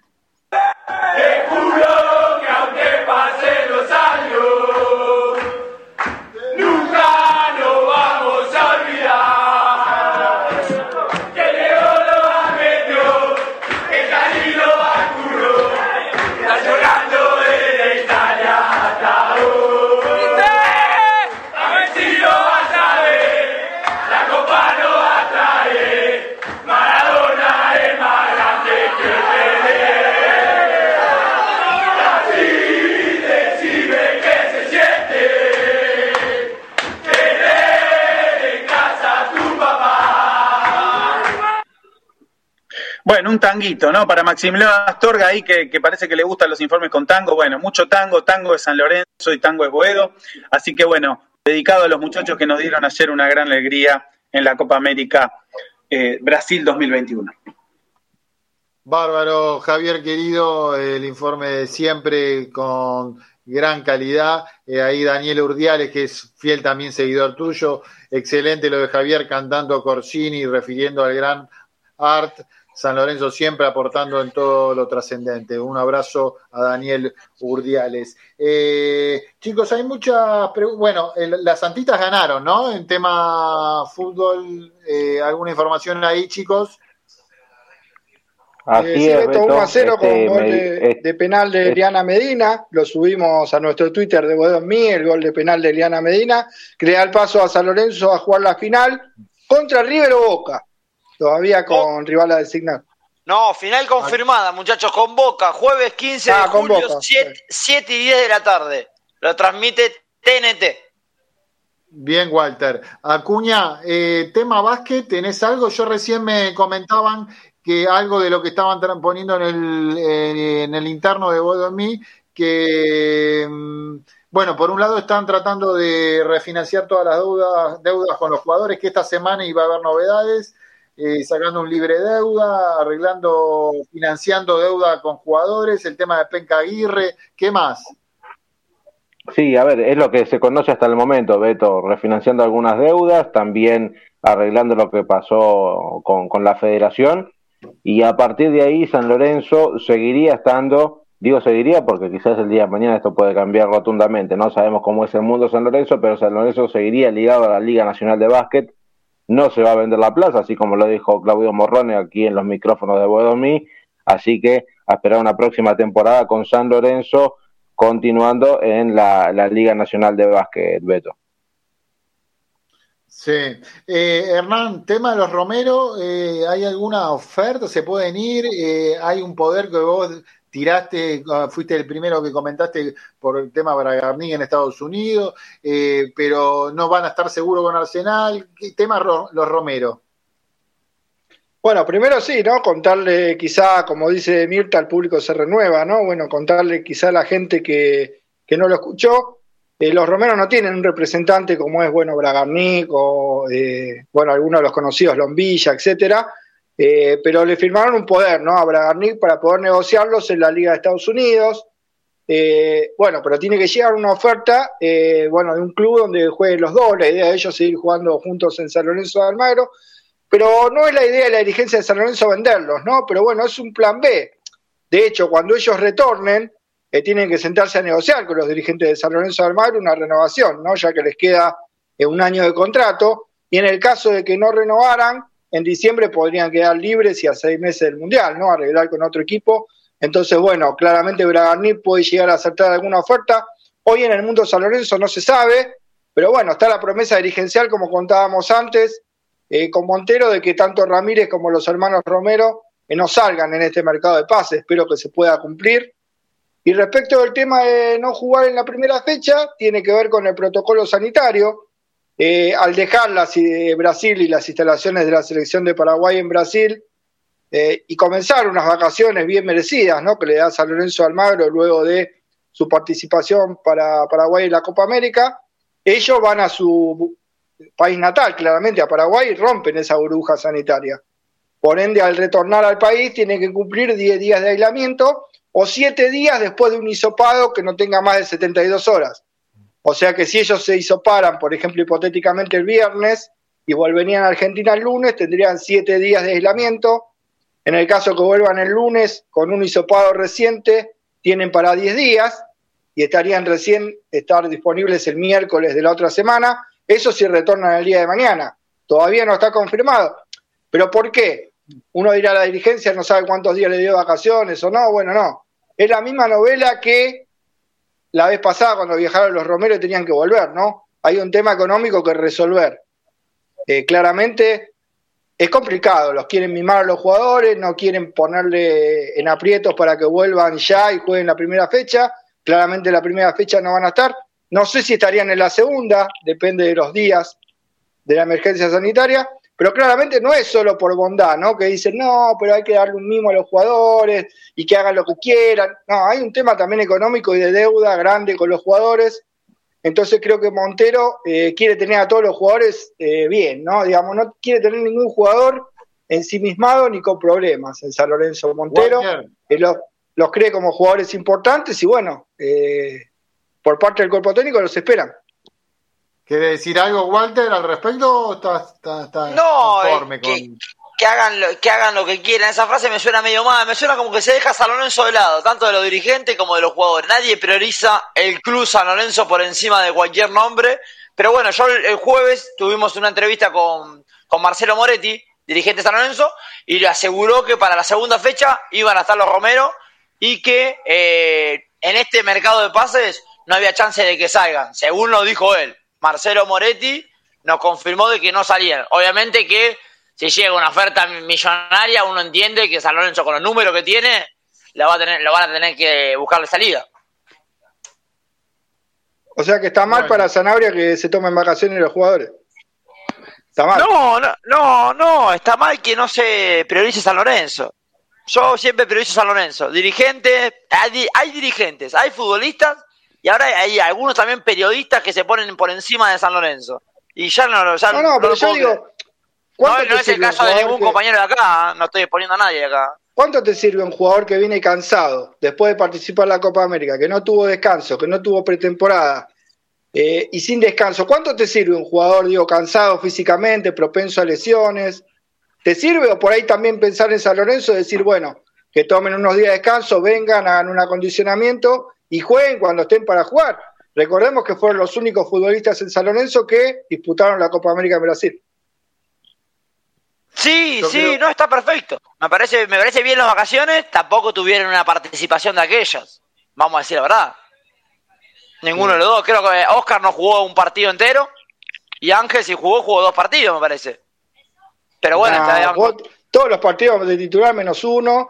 Y además creo que, bueno, eh, no hay que bajar así la cotización, ¿no? Creo que los jugadores, los únicos dos jugadores de San Lorenzo Almagro que fueron a Brasil. Creo que esto ya no es poco, ¿no? No hay que menospreciar lo que tiene San Lorenzo en el plantel, que creo que son dos jugadores de gran valor, eh, más allá de que si jugaron más o menos minutos en su selección, ¿no? Creo que sería bueno que San Lorenzo tuviera más jugadores que hayan ido a la Copa América y no menos. Quiero agradecer a toda la gente que se va sumando y que se sumó durante este programa, que nos sigue domingo tras domingo y, se va siguiendo al clásico de los domingos, eh, que, que lo hacemos con mucho amor, con mucha pasión. Eh, esta pasión que tenemos por San Lorenzo, eh, que tan algunas veces nos trae agridulce la situación amarga de cómo llegamos a esta situación económica. Sí, sabemos de grandes errores eh, que se cometieron, de soberbias de algunos dirigentes que se creían que sabían todo después de la Copa Libertadores y se tienen que hacer cargo en algún momento dando explicaciones, ¿eh? Eh, porque ahora la fácil es pegarle también a Reseigor, que formó parte de la gestión de la llegada de Tinieli, pero los que decidían eran otros y ahora se están en, otros puestos eh, más importantes, en otras índoles y tienen que dar algún tipo también de, de explicación, ¿eh? porque, porque esto no es gratis. La, San Lorenzo es una pasión y más allá de la Copa Libertadores, que, que, que es todo a nivel eh, futbolístico lo que logramos, eh, después lo que se vino, lo que vino después, eh, fueron demasiados errores, demasiado, y esto eh, de, devino en una crisis política que ojalá que San Lorenzo devenga en una situación, en, algo democrático, canalizado, que no se lleve puesto a nada, fundamentalmente el fútbol, que necesita salirse de esta crisis con los mejores parámetros, los mejores canales, eh, que, se, se, traduzca y se salga de verdad. Este, a mí me preocupa mucho, este, pero, pero bueno, es la labor cotidiana que tienen que hacer en lo futbolístico en este caso Montero y, pa, y Mauro Seto. Para terminar, chicos, y despedirnos, la formación para el domingo, Juan o Hernán. Dale, Hernancito, nomás si la tenés vos ahí, la, la formación, bueno, que yo voy después con, la, con listo, noticias listo. del polideportivo, dale. Estaba, estaba dándole prioridad que dijo, bueno, primero Juan no, no quería que nos pisemos en las voces. Bueno, Torrico será el arquero, eh, Peruzzi o Agustín Peralta Bauer, depende de si llega o no Peruzzi en el lateral derecho. Flores o Donati como primer marcador central. ¿Por qué digo o Donati? Aquí otra polémica, ¿no? No es la idea hacer polémica, pero primero era un golpe, después era una contractura. Eh, digo, eh, hace como 10 días del partido con Quilmes y todavía se duda de que Donati pueda llegar al partido del próximo domingo. Así que bueno, es Flores o Donati. Eh, Gatoni será el segundo marcador central y Rojas, después Julián Palacios por la derecha, Gordillo y Ortigosa al doble 5, Ramírez en la izquierda, Ubita y Di Santo los delanteros. Hoy este es el equipo que tiene en mente Paolo Montero, digo hoy, ¿no? Porque en San Lorenzo todos los días puede cambiar algo, pero hoy es el 11 del entrenador uruguayo que tiene San Lorenzo. Antes del polideportivo de Juan, para las últimas noticias de Juan, el querido Juan Acuña, eh preocupa, ¿no? Que dos jugadores tan importantes y como Peruzzi y Donati tengan tantas lesiones reiteradamente, chicos. Juan. Sí, obvio, obvio que preocupa. Más que nada, a ver, que no te, lo, peor de todo es que no tenés recambio. Eso es lo que más preocupa, porque te puedes lesionar, sí, te puedes lesionar. Peruzzi hoy, el, segundo lateral, Herrera que lo tenés jugando con la selección, y Donati, eh, el segundo es Gatoni, es, perdón, es Flores, que no suma muchos partidos en primera. Entre la saga central que va a estar presentando a priori, o que vimos el, eh, que, que, pudo presentar eh, el técnico Pablo Montero, la última fecha amistosa, no llegan a 50 partidos en primera. Y si mirás para abajo, tenés más pibes sin minutos. Por eso eh, no, preocupa el no tener recambio a esta altura del partido, que ya la próxima semana tenemos fútbol. Sí. Eh, ¿Querías agregar algo más, Acuña, voz de información? Me, me pareció de otro, de, de, otro tipo. De otro sí, sí, sí, Beto. El hockey sobre patines en Ciudad Deportiva con tres goles de Santiago Costa, uno de Alejo Perlstein y uno de Mateo Piluso. Derrotó 5 a 1 a Comunicaciones y ahora la próxima fecha eh, será visitante de Harrods y al mismo tiempo los matadores en el salón masculino, eh, perdón, en el salón San Martín, el voleibol masculino de San Lorenzo le ganó 3 a 0 a River y la próxima jornada de la zona A de la Copa División de Honor estarán visitando el Club Ciudad de Buenos Aires. Hernán, horario 15 el domingo, 15.30 o 15.45. 45. 15, ahí está, 15.45 estadio de Arsenal, eh, en el viaducto. Bueno, eh, chicos, gracias como siempre. Eh, este mundo, este momento de San Lorenzo que es difícil, pero ojalá este, son muchas cosas para analizar, eh, cosas que se hicieron mal, cosas que hay que hablar del presente, del futuro, pero de la vuelta a Boedo tan importante, se mezclan muchas cosas, es difícil sintetizarla en hora y media, dos horas eh, semanales, pero ojalá que se endere, enderezca esta situación porque, porque vuelvo a reiterar, eh, la crisis se tiene que salir de una manera adecuada y que sea por el bien de San Lorenzo. Gracias a todas y todos. Javi, una, un cierre de cada uno y le agradecemos a Rama, como siempre, este, la gentileza de Delta Medios, que siempre está tan predispuesto Rama para, para brindarnos todo lo necesario. Javi, tu cierre. Solo despedirme diciendo que este oh, terminé de comprar la colección de este señor, se llama Carlos de Mateo. Es un señor grande ya, que hizo toda la historia del fútbol profesional de San Lorenzo. Es lo que alimenta muchos de estos informes. Hay sanlorencistas increíbles. Este tipo documentó toda la historia futbolística del fútbol profesional de San Lorenzo, contexto histórico, un fenómeno. Gracias, Carlos, por el laburo que haces. Sos parte de la historia de San Lorenzo. Eh, gracias, Rama, ¿eh? Bueno, Beto, los saludo a todos los oyentes y bueno, nos vemos el próximo domingo, como siempre, a las 22 horas y bueno, esperemos que con un triunfo de San Lorenzo. Seguro. Acuña, ¿algo para despedirte? Bueno, muchachos, agradecido como todos los domingos de estar junto a ustedes. Nos encontramos, si Dios quiere, la próxima semana, ya con el post partido de San Lorenzo. Esperemos con una victoria en el comienzo del campeonato. Me gustó y se volvieron a picantear porque estaban muy amigos. Eh, Viste Acuña, Hernani, ahora que están almorzando seguido, Acuña y Sanabria, y no se picanteaban. Hoy volvieron. Bien, bien por Walter. Sí, por supuesto. No. Volvió, volvió la, la, la diversión al programa. Pero siempre, siempre vamos a mantener la amistad con Hernán igual, ¿eh? Podemos no, diferenciarnos en comentarios nomás. Él quizás pone a jugadores, a jugadores por encima del club, yo pongo el club por encima de los jugadores. Es eso nomás. Epa, Pero después epa. estamos No, en el mismo camino. nada que ver. Hernán, Nada que ver. querido. Buenas noches, Hernán. Eh, Buenas noches, Beto. Eh, bueno, me quiero despedir con. Dentro de poco voy a tener que abrir una especie de esto de consultorio de, de- de respuestas, ¿no? La gente me pregunta mucho por privado el tema de Juan Cruz Comar. Bueno, contarle que a Ceto le gusta y a la dirigencia de San Lorenzo le gusta mucho el marcador central zurdo de Talleres, pero bueno, claramente Talleres de Córdoba no lo presta, quiere una venta y se sabe que en San Lorenzo justamente los dólares no sobran, ¿no? Para andar comprando jugadores. Eh, por supuesto que gusta y mucho, ¿no? El ex central de Boca Juniors, pero bueno, hoy si no sale a préstamo va a ser muy difícil que pueda llegar a San Lorenzo y bueno, despedirme con esto y agradecerles, ¿no? Una vez más por estar en este clásico del domingo, Boedo en mí, eh, bueno, todo lo que significa para el mundo de San Lorenzo, ¿no? Este clásico de cada domingo, que creo que ya está metido, ¿no? En el corazón de cada uno de los hinchas de San Lorenzo. Bueno, gracias a todas y todos. El domingo que viene, si Dios quiere, con un triunfo, eh, nos vemos a partir de las 22 horas.